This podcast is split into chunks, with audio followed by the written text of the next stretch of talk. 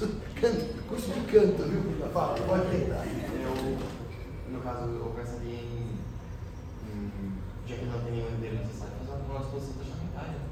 Ele falou para mim, ah, o advogado falou de fazer testamento, mas o testamento, a solução na disposição. Eu disse para ele uma coisa que é bom que o senhor sabe desde o primeiro ano. O senhor está no escritório. Escritório assim, nós fazemos planejamento escritório, todos fazem justiça. Todos fazem. Que é uma forma de ganhar dinheiro rápido. A primeira coisa sobre o sucessório é chamar aquele que pretende fazer planejamento e conversar. Eu para ele, dizia assim, Bruna, eu mando a minuto, o senhor analisa. Eu falei, vou cobrar o valor do planejamento e vai ficar pior para o senhor. Por quê? O senhor precisa chamar a pessoa, perguntar para ela o que ela quer, o que ela pensa da vida, o que ela tem de patrimônio, o que ela. A, o planejamento sucessório tem testamento, tem doação, tem incorporação de empresa, tem montagem de hold para ter as empresas embaixo. Mas a solução boa é aquela que atende ao cliente, certo? Tem gente E que saber que demora é- seis meses para decidir se quer fazer um planejamento. E- Quando você começa a conversar com a pessoa, ela percebe que ela não quer, que a lei já supre a E para saber o que a pessoa quer, não existe planejamento pré-pronto. Por isso que eu só faço planejamento depois de duas reuniões. Uma com o marido, uma com a mulher. Eu ouço bem e somos interesse. Não existe fórmula boa ou ruim. Existe fórmula boa ou ruim para aquele caso. E para aquele caso do cliente. Por isso que eu não podia mandar para ele uma proposta. Eu brinquei, o senhor me paga, mas é por óbvio que não adianta não mandar uma proposta. Eu não conheço o cara, eu não sei o que ele quer da vida. Vocês concordam com o senhor de 90 anos, com a planejamento só diferente de alguém de 30? Alguém com filhos, de alguém sem filhos. Alguém casado, de alguém solteiro. Então é por isso que ele não entendia que não adianta falar põe tudo na empresa e passa para os seus sobrinhos. Me parece que essa é a pior solução para ele. Tem outras melhores. Ah, mas eu uso fruto e recebo aluguel. É verdade, eu recebo aluguel. Mas se eu quiser vender o imóvel para tirar férias da Disney World, ah, daí eu vendo. Não, o senhor não vende. Quem doa, passa para outro. É de outro. E o senhor precisa conversar com seus sobrinhos se eles querem autorizar o senhor a vender. Ah, mas e se no acordo de cotistas eles não autorizarem a vender? Daí eles não autorizam na prática, o senhor vai entrar com uma ação judicial contra eles. Ou seja, o senhor vai ter pelo em casca de ovo. Hoje o senhor é dono, o senhor vai ter dor de cabeça. Para quê? Para deixar os sobrinhos tranquilos? Então tem que pensar melhor. Dá para deixar os sobrinhos tranquilos sem arrumar dor de cabeça para ele. Por isso que eu falei para ele, o senhor paga. Ele falou assim, ah, mas eu preciso falar com o meu irmão. Eu falei, o seu irmão está uma boa. Seus filhos têm que ganhar todo o seu patrimônio. Seu irmão está tranquilo. Foi demais toda a conversa. Parecia conversa de hospício, sabe? Eu dou, mas vendo na hora que eu quiser. Como o senhor vende o senhor doou? Não é mais seu? Bom, tudo isso para dizer que o testamento produz efeitos mortis causa e a doação entre vivos. Mas que em ambos os tipos de instrumentos eu posso ter gravame, e esse gravame se chama encargo ou modo. E quando eu tenho encargo ou um modo, a liberalidade vem acompanhada de uma prestação a ser realizada por alguém. Essa prestação normalmente tem que ser realizada por aquele que recebe a doação. Que recebe a doação, o donatário, ou por aquele que recebe a herança, o herdeiro. Então, esse gravame significa que o herdeiro ou o donatário vão ter uma prestação a cumprir. Essa prestação a cumprir pode ser em favor do próprio doador. Eu falo o seguinte, ó, dou a minha casa para minha sobrinha Maria com o encargo dela cuidar de mim na velhice. Ela vai contratar enfermeira, ela vai providenciar meu supermercado, ela vai cuidar do meu plano de saúde. Então esse encargo é em favor do próprio doador. Ou o encargo pode ser em favor de um terceiro. Eu digo, eu dou a minha casa a você, que é mais nova do que eu, com o encargo de você cuidar da minha tia idosa. Então, o beneficiário do encargo não é o doador Simão, é a tia do Simão.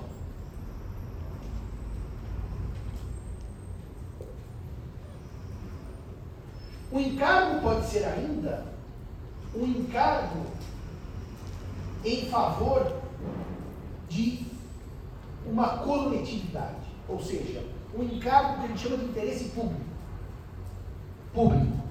Eu dou aquelas fazendas que eu tenho no Mato Grosso, que são valiosíssimas, com o encargo de você construir um hospital para uso público na cidade pequena, uma biblioteca, o reflorestamento de uma área desmatada.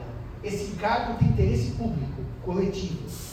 O professor, mas para receber essa recompensa, a pessoa é obrigada a Nós vamos chegar exatamente, essa é a primeira aula que eu vou fazer na sequência.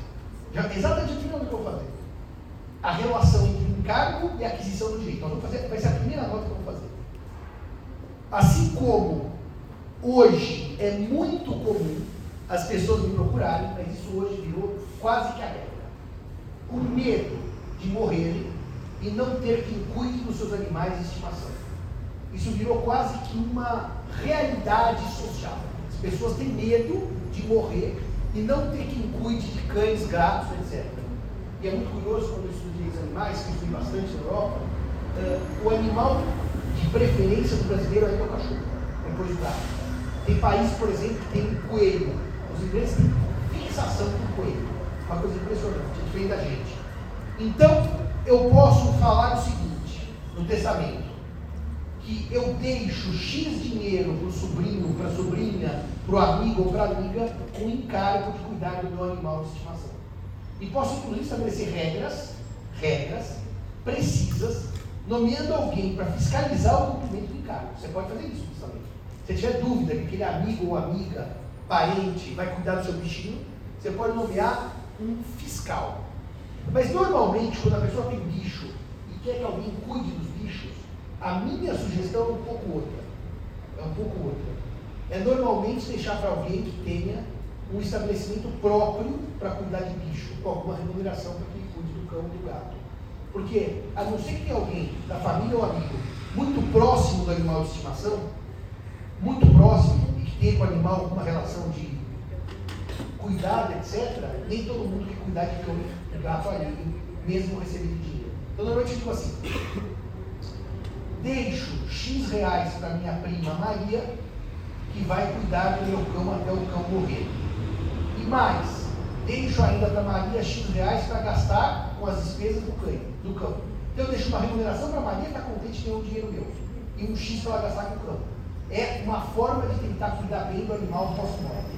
Porque no Brasil eu não posso fazer um fundo em favor de um cão ou de um gato, porque eles não têm personalidade jurídica, como eu disse na primeira aula do curso senhores. O encargo é a melhor forma de se deixar um animal cuidado após a minha morte. O encargo testamentário.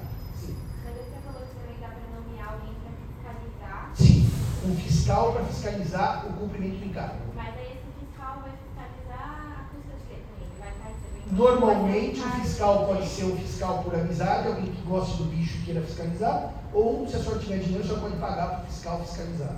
Agora é óbvio, se houver um conluio entre o fiscal e o. e- mas aí, aí é o seguinte, doutora, aí é o seguinte, é, o direito tem mecanismo. Mas se a senhora só escolheu gente péssima e for todo, todo, for em todos os trastes, o problema é da senhora que se relacionou mal na sua vida. Seria bom escolher um que não fosse um traste no universo de 7 bilhões de pessoas. Pelo menos dois não trastes do universo. A senhora acha? Agora, se também não achar nada, dane-se o cão. Vai estar mal o cão. Porque quem, foi, quem fez problema foi a senhora que escolheu mal. O cãozinho não tem culpa da dona ser tão antissocial que não acha duas pessoas no universo de 7 bilhões para alguém cuidar desse pobre cão. Até pessoas antissociais como a Bruna, que tem poucos amigos, teria alguém para cuidar do cão, com certeza. Eu não teria cão. Você não teria cão de medo de ninguém cuidar, né? É, de poucas escolhas. É, de você própria não cuidar do cão. né? Eu ia citar uma pessoa conhecida nossa não teria cão porque ninguém gostaria de cuidar do cão dele, mas eu vou pular essa hipótese. Muito bem. Dito isto, dito isto, a- o problema todo é como é que que gera o encargo. O encargo gera um direito adquirido ou um direito eventual. Então agora vamos explicar uma coisa que eu falei também na primeira aula sobre condição de encargo. Vou retomar a ideia. O encargo pode vir na forma de condição suspensiva. Se você construir a biblioteca na cidade tal, você ganha a fazenda. Aí efetivamente uma condição suspensiva. Primeiro constrói para depois ganhar. E enquanto não construir, tem direito eventual, como nós vimos nas condições suspensivas, certo? Tudo bem até aqui? Mas esse encargo não interessa porque eu já trabalhei na forma de condição. Então você tem um encargo tradicional. O encargo que vem na forma de condição vai seguir as regras da condição. Se construir a biblioteca, ganha. Se reflorestar as margens do rio, ganha. Se construir uma escola pública no município tal, ganha. Bom, mas aí é condição, nós já vimos. Então vamos pensar no encargo agora tradicional. Você ganha para construir. Você ganha para reflorestar. Você ganha para cuidar do cachorro. Então vem a sua pergunta. Se você diz, dou a você mil reais por mês, depois da minha morte, do testamento, para que cuides do meu cão, você acha que por essa estrutura eu ganho para cuidar do cão ou eu primeiro preciso cuidar do cão para depois ganhar? Para cuidar do cãozinho ou eu primeiro cuido e depois ganho? Se eu digo, dou, deixo mil reais por mês para que cuides, o direito é adquirido desde logo. O direito não é condicional. O direito que vem gravado com encargo, ele é direito adquirido. Se adquire cuidando ou não cuidando do cão. Vou repetir a frase, vocês não errarem isso daí. Se adquire o direito cuidando ou não cuidando do cão. E daí vem uma pergunta. Bom, mas irmão, se é assim, eu ganho e dane-se o cão. Eu dou um chute no cão, aliás, qual é aquela, aquele do Machado que é espetacular? Obrigado. Que o cão, que o cão chama Quincas Borba. E que o Quincas Borba só aparece no Dom Casmurro, não aparece no. E o Juliano tem que cuidar do Quincas Borba. É exatamente isso. Repare o seguinte, nós lemos tem que cuidar do Quincas Borba. É engraçado que nesse mesmo livro, eu nem estava aí, né? No episódio do cachorro, só queria saber já do cachorro. É. E daí ele vai buscar o cachorro porque ele já passou o cachorro nos pobres. Que ele detestava o cachorro, não queria cuidar do cachorro. Exatamente. O Rubião. Bom, eh, deixa eu dizer uma coisa para vocês. Deixa eu dizer uma coisa para vocês. Quando vocês vão pensar essas categorias jurídicas na prática, eu vou responder uma coleta. No encargo, o direito é adquirido desde logo. Vocês já perceberam que eu dou para que cuides. Dou para que construa. Não é um direito eventual, é um direito adquirido. Ficou bem claro isso para vocês? Então, vocês podem me perguntar, mas Simão, não é melhor fazer na forma de condição para que a pessoa seja obrigada a fazer para ganhar? Claro. Se você quiser compelir alguém a fazer, você não doa com encargo, você põe uma condição. Se construires a escola, ganha a terra. Porque daí, meus queridos amigos, se não construir, não ganha. É uma condição. Porque se eu puser um encargo, dou a fazenda para que construas, vocês vão perguntar no seguinte, e se não construir? É natural essa pergunta. É natural. E se não construir e já adquiriu o direito, porque no encargo o direito é adquirido, na condição suspensiva não, mas já adquiriu, o direito tem que ter algum mecanismo para resolver esse problema. Porque eu vou repetir aos senhores, no encargo direito adquirido. Dou a terra para que construas a escola. Já ganhei a terra, dane-se a escola. A escola não vai ser construída nunca mais, já estou com a propriedade da terra. Então, qual é o mecanismo que o direito prevê caso o encargo seja descumprido? Que é esse o grande drama do encargo. Ele prevê dois mecanismos, o direito prevê dois mecanismos para isso. Bom, mas ficou bem claro que no encargo o direito é adquirido. Não é direito eventual como na coisa suspensiva, certo? Se eu já adquiri o direito, o direito pressupõe dois mecanismos para fazer cumprir o encargo, para dar enforcement ao encargo. Um é exigir o cumprimento. Vamos lá. Eu dou a gleba de terra para que se construa a escola. Se o donatário recebeu não construiu, eu entro com uma ação. Eu, soldador, para obrigá-lo a construir. obrigá-lo a construir, inclusive com multa diária, astrante, obrigação de fazer, para que a prestação seja cumprida. Esse é o mecanismo. É aquele que doou exigir o cumprimento pelo donatário. Se o encargo for em favor de um terceiro, dou para a doutora minha casa o encargo dela cuidar da minha tia idosa.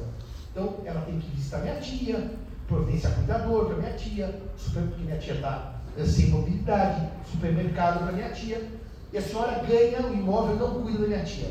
A minha tia tem uma ação contra ela, porque ela beneficiária do encargo. Quem tem a vantagem do encargo pode exigir o seu cumprimento. Então, repare coisa interessante. Se eu dou a casa para a Bruna, com o encargo de a Bruna cuidar da minha tia idosa, tem mobilidade reduzida, e a Bruna não cuida, quem exige o cumprimento do encargo é o beneficiário, que é a minha tia. A minha tia demanda da Bruna uma obrigação de fazer, que é cumprir o encargo. Esse é um mecanismo. Exigir o cumprimento por aquele que não fez. Mas há um outro mecanismo.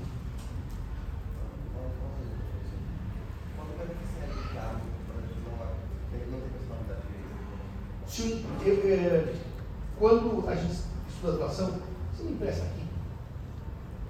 Obrigado. A doação por 580. 1540.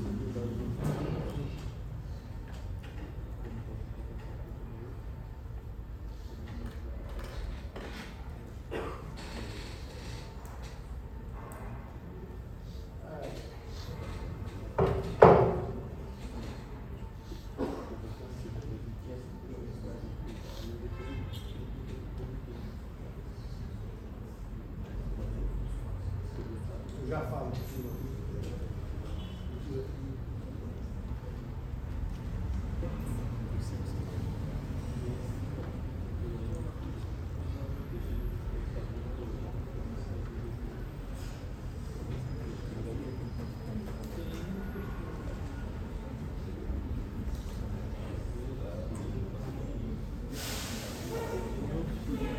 O artigo 553, ele vai dizer que o donatário que recebe a doação é obrigado a cumprir o encargo da doação, caso forem a benefício do doador, de terceiro ou de interesse geral. Parágrafo único, 553. Se desta última, interesse geral, espécie for encargo, o Ministério Público poderá exigir sua execução depois da morte do doador, se este não tiver feito. O que significa isso? Se este não tiver feito. 553, parágrafo único. Isso significa que se o encargo for de interesse geral, reflorestar uma área, fazer uma biblioteca, eh, fornecer estrutura para um hospital, quem pode exigir o cumprimento? O próprio doador ou morrendo o Ministério Público? É essa a resposta. Quem exige o cumprimento de encargo? O próprio doador. O terceiro, se o terceiro for um beneficiado, que é a tia, no caso concreto, ou no interesse público, após a morte do doador, 553, o Ministério Público tem capacidade para exigir o cumprimento desse cargo. Fechado isso? Agora eu dizia para os senhores que um dos remédios é alguém exigir um encargo. Mas tem um outro. Eu acho que outros sabem espontaneamente. Tire a doação do encargo da cabeça. Se eu vendo e alguém não me paga, o que, que eu posso fazer? Cobrar ou anular não é o termo mais preciso, né? Desfazer o contrato por descumprimento, certo? Anular quer dizer, é invalidar por vício, não é vício, é desfazer, falando de eficácia, porque você não pagou. Desfazer, porque eu te contratei e você não fez a obra. Essa, esse desfazimento tem um nome, chama-se resolver o contrato. Resolver quer dizer desfazer porque você não fez a sua parte. Tudo bem até aqui? Qualquer contrato bilateral, eu posso desfazer o contrato. Eu posso resolver o contrato porque você não fez a sua parte, tudo bem? Então, reparem que se eu dou para a colega com o encargo dela construir a biblioteca em um ano contado da doação, passa passasse um ano ela não construiu, ela não executou o encargo, certo? E nessa hipótese eu posso desfazer a doação. Isso tem um nome técnico, tá? O nome técnico desse desfazimento é, tome nota aí, revogação da doação por inexecução do encargo. Revogação da doação por inexecução do encargo.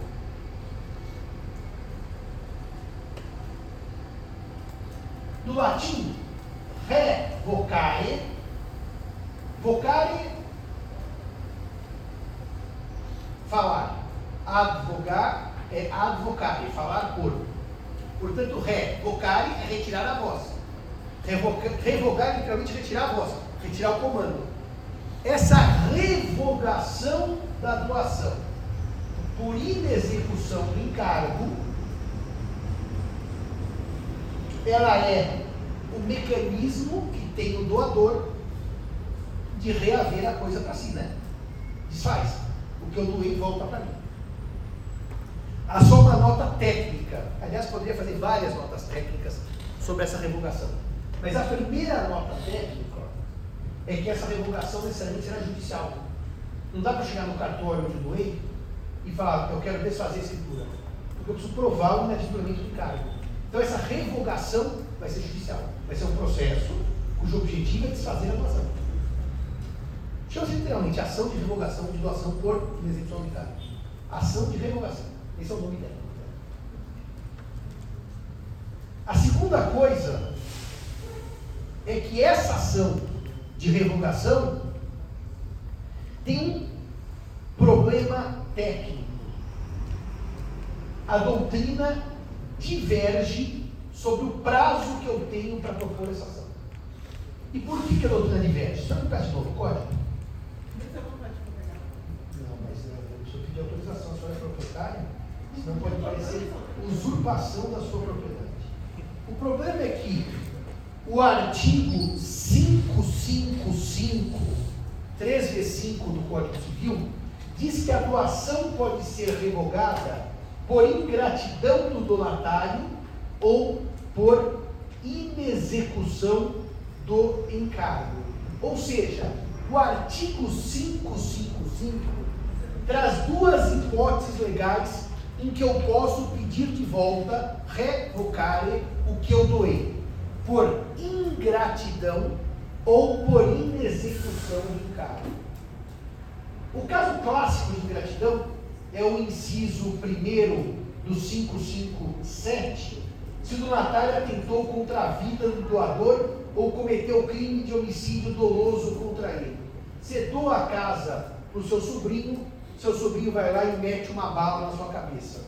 Não acerta, mas homicídio, tentativa de homicídio doloso evidentemente. Reparem que, reparem que o artigo que trata do prazo dessa revogação é o 559. E como o artigo 555 trata no mesmo dispositivo de duas espécies de revogação, por ingratidão ou por inexecução do encargo, a lei foi menos clara do que deveria.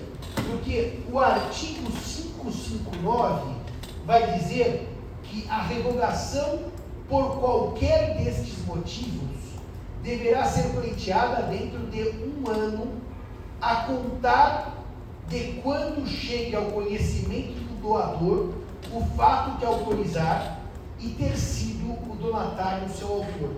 O artigo 559 dá um ano para revogar. Mas ele tem ligação direta com a ingratidão. Ele tem relação direta com o 557. Esse um ano é um ano para revogar por ingratidão. Desde quando? Quando eu conheço o fato da ingratidão e conheço a autoria. Esse artigo 557, ele não é pensado para execução do encargo. Ele é pensado exclusivamente para ingratidão. Por que o código errou? Porque pôs duas situações do 555 e depois só falou de uma delas, que é ingratidão, no 557 e no 558, né? No 559. Ele só pensou nessa hipótese.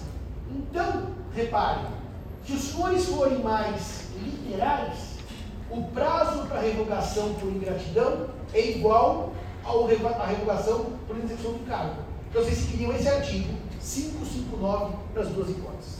Um ano. Se forem mais literais, o 559 se aplicaria tanto para ingratidão quanto para execução do cargo. Mas eu não gosto dessa tese. Eu entendo que o 559, quando fala em conhecimento do fato e autoria, ele está se referindo só à ingratidão. Por exemplo, o donatário tenta matar o doador.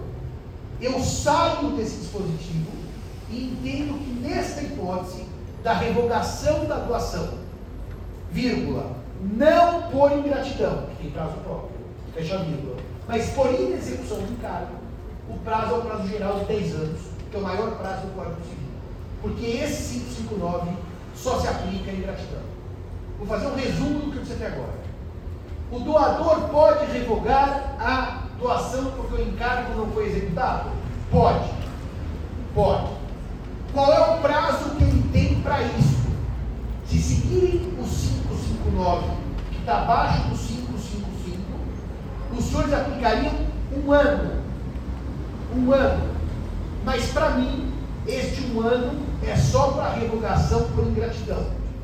Porque a revogação por inexecução de encargo, eu sigo o prazo geral do Código Civil de 10 anos. Todos entenderam isso? Por que, que eu não aplico o prazo de um ano? Vou explicar de novo. Porque aquele prazo menciona quando o doador tiver conhecimento do fato que autorize e mais a sua autoria. Está ligado diretamente à ingratidão, não à execução de encargo. O 559 está ligado diretamente ao 557 e não ao 555. Vocês entenderam isso? Entenderam isso mesmo? Não há dúvida de que eu posso revogar por execução do encargo. A dúvida é o prazo. Não há dúvida que eu posso revogar por inexecução do encargo. A dúvida é o prazo. Um ano igual a ingratidão, ou 10 igual à teoria geral. Deu para entender esse resumo? não há dúvida que eu posso revogar por ingratidão. Por inexecução do encargo. Vai, conversemos com o senhor. Primeira pergunta. É, eu ia perguntar a partir de quando começa a encontrar o prazo da execução? Boa pergunta. A partir de quando começa o prazo da execução? Se o senhor deu prazo de um ano para a donatária construir a escola, passou um ano, automaticamente ela está embora, certo? Porque o senhor deu um ano para ela eh, começar a construção da escola. Uh, peraí, surgiu uma coisa aqui.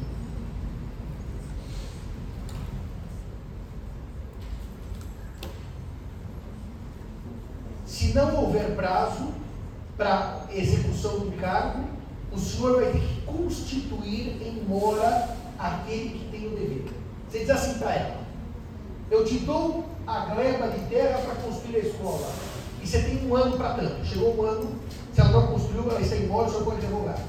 Se não houver prazo, o senhor dá o prazo, lembre-se que o prazo das obrigações de fazer tem que ter uma razoabilidade, para construir a escola, o senhor pode dar o prazo de 24 horas, e daí, cumprido esse prazo, se ela não fizer, o senhor faz a revogação por inexecução do cargo. Segunda pergunta, quem levantou a mão? O senhor?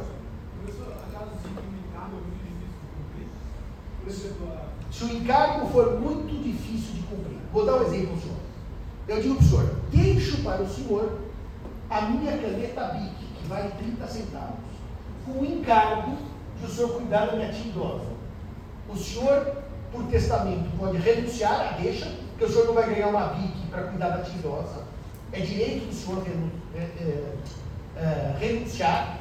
Ou, se for por doação, eu pergunto: quem aqui aceita ganhar um patrimônio de 5 reais com encargo de construir uma escola na minha cidade. Ninguém aceita. A doação se forma por consenso. Então ninguém é obrigado a aceitar o encargo. Foi muito boa essa pergunta. O encargo nasce do gosto de uma doação. Eu, eu lhe perguntaria, o senhor quer ganhar um terreno que eu tenho em Santos sem encargo? Assim, Simão, como é que é esse terreno? É um ótimo terreno. Ele fica em cima do morro. É uma área que está embargada à construção, o senhor não pode construir o senhor não pode vender, o senhor vai pagar IPTU e condomínio. Bom, senhor, muito obrigado, eu não quero é um mico. O encargo É como o Kinder Ovo, na abre, surprise. Se o senhor não gostar da surpresa, o senhor não aceita a doação. Ninguém é obrigado a aceitar uma doação com encargo. E nem uma deixa testamentária. Eu deixo para o senhor o encargo de cuidar de meus 30 cãezinhos. E a remuneração sua é um muito obrigado, professor Simão, do céu ou do inferno que O senhor renuncia. Eu não quero essa herança. Tá? Fala.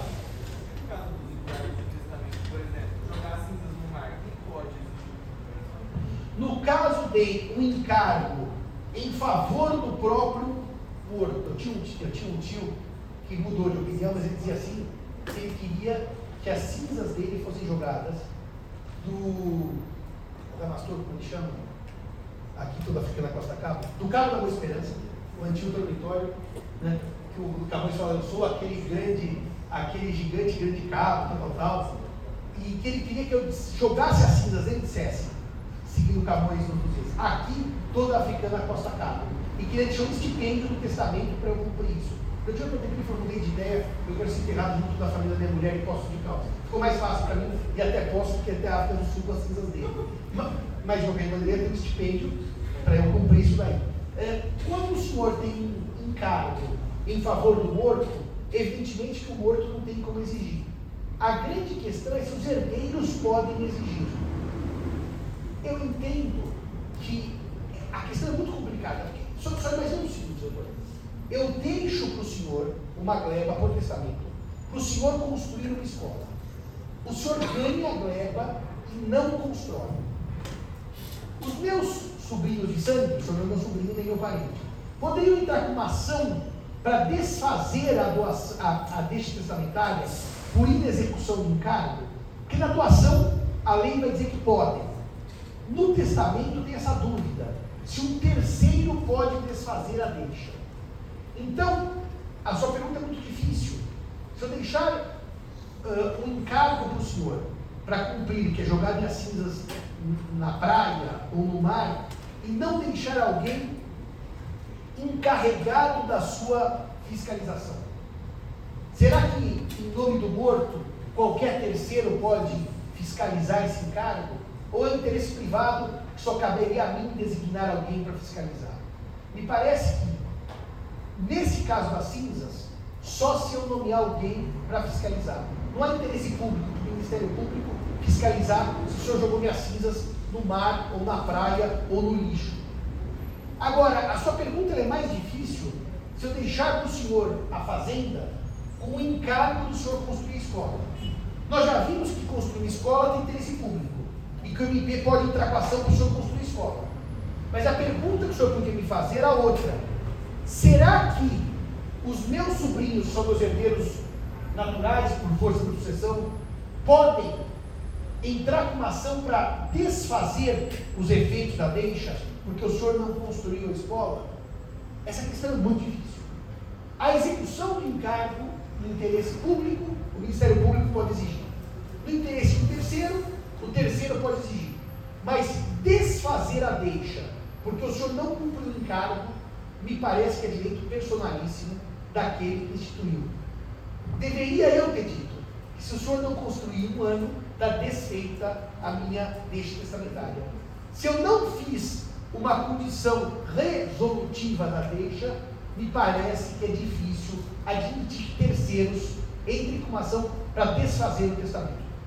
Portanto, a sua resposta é: quem pode obrigar aquele onerado a jogar minhas cinzas no rio? Somente eu, e eu morri. Ou eu nomeio um fiscal, ou não vejo interesse de terceiros em obrigarem você a cumprir uma vontade do morto. Agora, eu até admito se você falar assim, não jogo as cinzas no rio, alguém possa jogar no seu lugar. Mas obrigá-lo como terceiro por uma vontade minha, acho difícil. E desfazer depois da morte um terceiro, eu acho mais difícil ainda juridicamente.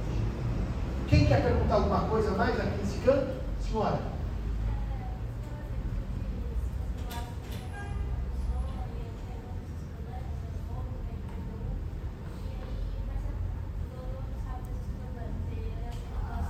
Não, mas aí a senhora está mudando o caso. Ah, se eu doar um terreno para alguém e esse alguém aceitar, a doação produz efeitos logo. Ah, mas esse terreno tinha um monte de problema, esse terreno tinha uh, IPTU em atraso, não sei o que, não sei o que, não sei o que. Bom, se o doador faz isso, não importa se ele sabe ou não sabe no primeiro momento. Se o donatário prova que não sabe, tem um risco do consentimento, certo? Se ele soubesse, não registraria o negócio. Como chama isso do consentimento? Erro. Erro. Erro. Porque, vamos pensar numa média aqui das pessoas. Quem quer ganhar o terreno de Santos? Não levanta a mão. Quem quer ganhar o terreno de Santos? Que tem impossibilidade de construção, que eu não posso vender, que paga IPTU, condomínio e área desembargada, e o senhor vai ter um gasto de 50 mil reais por ano para nada. Daí fica mais difícil eu levantar a mão. Bom, mais alguma pergunta? Se não há perguntas, deixa eu só ver uma coisa aqui para os senhores sobre o encargo. Artigo 136. O encargo não suspende a aquisição nem exercício do direito. Disse eu já para os senhores, encargo gera direito adquirido. Já disse.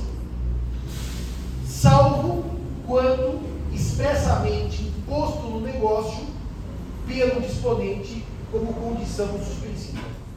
Se o encargo vier na forma de condição suspensiva, qual regra eu sigo? Da condição suspensiva. Não é a normalidade dos encargos, que gera, na normalidade, direito adquirido. Último artigo, e eu termino o encargo. Considera-se não escrito o encargo ilícito ou impossível,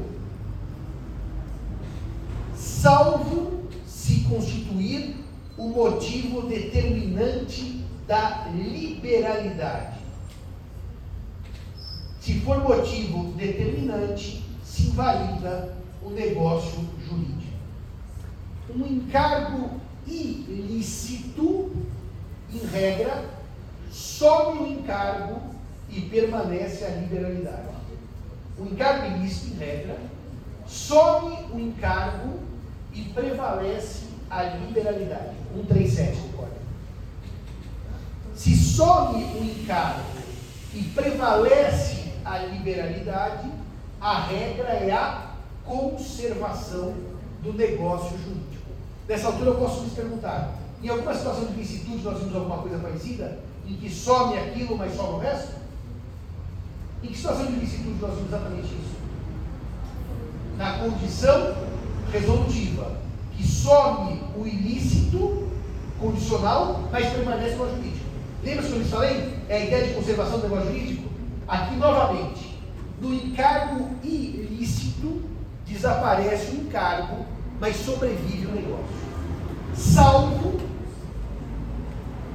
se o encargo for razão determinante do negócio. Se o encargo for razão determinante do negócio, repare, a ilicitude do encargo macula a doação. E daí não sobra nada. Não tem nem doação, nem encargo.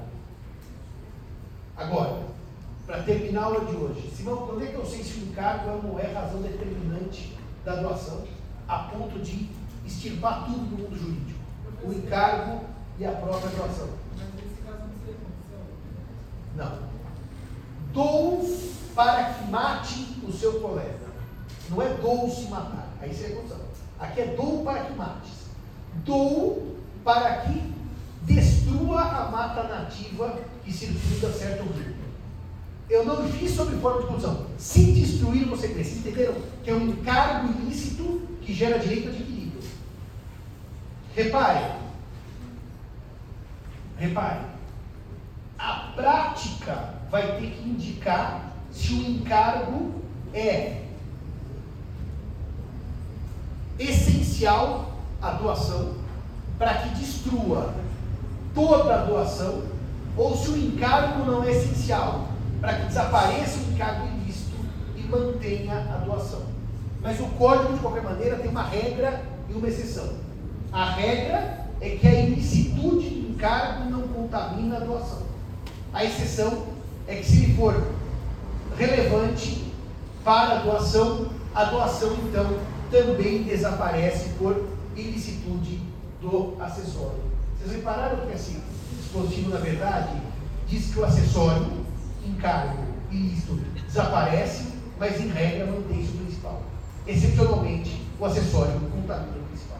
É isso. E não dá para dizer para vocês qual é o caso concreto. Vai depender de uma análise judicial, uma análise contratual, para saber se, se havia essa relação umbilical entre o encargo e a doação. O encargo e a liberalidade. Fechando a aula de hoje.